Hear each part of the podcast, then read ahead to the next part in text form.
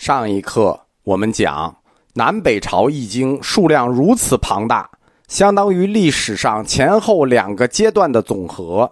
究其原因有两点：第一点，前期道安和鸠摩罗什为中土易经做了铺垫和开创性的工作；第二点，更重要的原因是经书流入中国的渠道变了，从以前的等经来。到了找经去，从守株待兔到了主动出击，什么意思呢？东晋以前的易经，佛经的原点大部分是由外来僧侣和侨民带来的，传入内地，对吧？就是来了个外国僧侣，他带了几本经，那我们就译几本经；来了侨民，偶尔带的什么经，我们就译什么经。简单的说，靠进口，靠天吃饭，来一部我们翻译一部。到了东晋末期、刘宋初期的时候，这一情况就发生了转变，因为这一情况发生了一个重大的历史事件，在佛教史上，就是法显西行求法。受法显西行求法的影响，中国学僧掀起了第一次西行取经的热潮。西行取经啊，不叫西天取经。中国最早的起经运动起源是很早的，我们前面讲过。第一次是朱士行西行求法，此后一直有零零星星的求法，但是法显大师这次成功的西行求法，西去东归，把整个取经运动的热情给点燃了。内地向外求法的僧侣骤然增多，逆行丝绸之路，带回来大量的以前我们从来没有见过的佛教典籍。其中有很多是我们中土所缺的、所需要的。中土西行求法的运动，很多僧人去了西方，他们就相当于宣传队，相当于播种机，整个西域扩大了中国学僧的影响力和名声。这种名声就是求佛法的名声，远播印度。这个名声反过来又吸引更多的外国僧侣来华，对吧？你中华上国如此热衷于佛法，可不就都来了吗？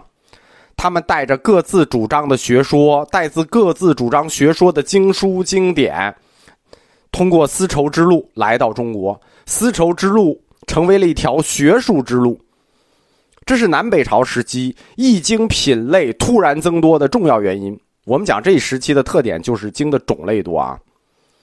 一系列重要的经书，特别重要的经书，都是在南北朝时期被翻译出来的。比如，公元四百一十七年到四百二十一年提出佛性论的大般涅盘经被译出了，几乎同年就是开始翻译的四百一十八年到四百二十一年提出无尽缘起的大乘经王华严经被翻译出来了。华严经啊，经王啊，也是同时被翻译过来的。公元四百三十六年，提出如来藏思想的《圣曼经》被翻译了。四百四十三年，禅宗立宗的经典《楞伽经》被译出了。公元五百一十四年，中观向唯识过渡的大乘经典《深密解脱经》被译出来了。等等等等，重要的很多经书都是在这一阶段译出的。我们讲的这只是几个特别著名的南北朝新译的佛经。跟东晋十六国期间所译的佛经，就是我们前面讲的易经家所译的那些佛经，是截然不同的。东晋十六国大部分的易经，属于大乘空宗的般若学说，那对吧？鸠摩罗什那是空宗宗师嘛，译的差不多都是空宗的般若学说。而南北朝易经，他们大部分是属于大乘有宗的唯识学说，一个是。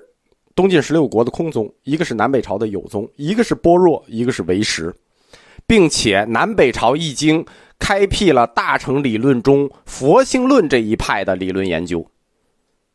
佛性论是南北朝至整个隋唐时代最热门、最重要的佛教论题，持续了三四百年啊。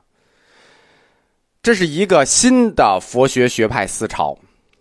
在中国南北两地几乎同时传入。它是世亲和无著两位大师所创的瑜伽行派，就这个学说，佛性论属于瑜伽行派。无助世亲这部分呢，我在通史的印度史里讲过，印度佛教史里，你不记得可以再听一下，专门讲过。瑜伽行派的经典《十地经论》在公元五百一十一年被译出，依据《十地经论》产生的学派叫做地论派，南北朝时期的地论派。瑜伽行派的另一部经典《摄大乘论》，啊，在公元五百三十一年译出。依据《摄大乘论》，在南北朝产生的学派叫摄论派。地论派与摄论派各自又分为南北两派。地论派分为地论北道和地论南道，或者叫做地论道北或呃地论道南。摄论派分为摄论南派和摄论北派。无助与世亲大师所创立的瑜伽行派，我们中国不叫瑜伽行派。在我们中国称之为唯识法相学或者法相唯识学，他们与大乘中观学派并列，并列成为大乘的两大学派，称为大乘唯识学派。那此前十六国以鸠摩罗什为代表的中观学派，这就叫大乘空宗；而此时在南北朝诞生的新学派唯识学派，就被称为大乘有宗。唯识学派的学说，它传入中土的速度，在所有的哲学派别里，佛教的哲学派别里，属于最快的一个。我在佛教哲学开课讲过，佛教哲学分为四大流派、五大学说，而唯识学说传入中国速度最快，几乎是同时，就是印度有，我们就有了。佛教其他学派的思想从印度流行，再到传入中土。一般讲啊，最快最快也要经历一两百年时间。那有部都经历了三四百年时间，四五百年时间。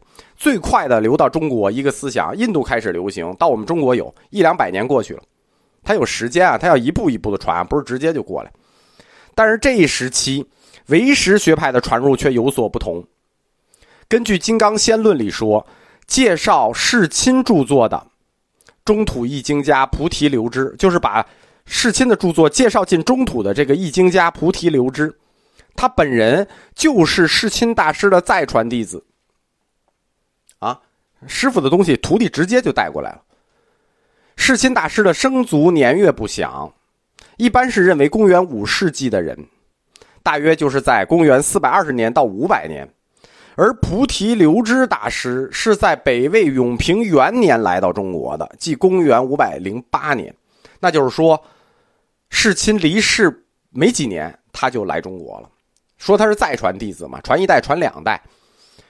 菩提流支是公元五百零八年经西域来到洛阳的，这个和世亲大师离世的年代，包括他中间路上走的这个时间和就非常的接近，所以《金刚仙论》说菩提流支是世亲大师的再传弟子，这一说法是可信的。那就是说，我们中国的唯识学派就是由世亲大师的弟子直接带来的，而且是同时，几乎是同时，一代就过来了。瑜伽行派，我们常讲的就是世亲无助这一派，就是地论派与摄论派，摄大乘论啊，地论派啊，瑜伽师地论啊。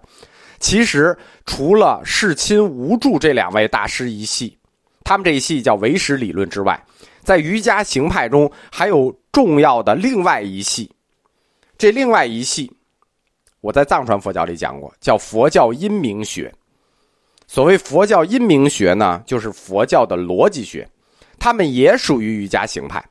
瑜伽行派中有一系是因明学大师，这系阴明学大师是以陈那法称为主的。陈那法称，代表人物是陈那大师。我在藏传佛教的时候讲过。藏传现在还学阴明学，比如正理论呐、正理一滴呀，他们还学。我们汉传不学了。陈那大师的生卒年月很难定论，一般也划为公元四百年到五百年之间。就一般认为，陈那大师在世和世亲大师在世是同时的。他的名著叫《无相思沉论》，而这本《无相思沉论》是四大译经家之一的真谛大师所翻译的。真谛大师什么时候在世啊？公元四百九十九年到五百六十九年。那陈那大师，我们一般认为是公元五百年左右死的；真谛大师是公元五百年左右生的。那么，译陈那大师这个著作《无相思沉论》的真谛，实际跟陈那也只差了一代人的时间，对吧？我们前面说菩提留支是再传弟子，这个译陈那著作的真谛也只隔了一代人时间。说明什么？说明瑜伽行派的学说传入中土。和印度几乎是同时的，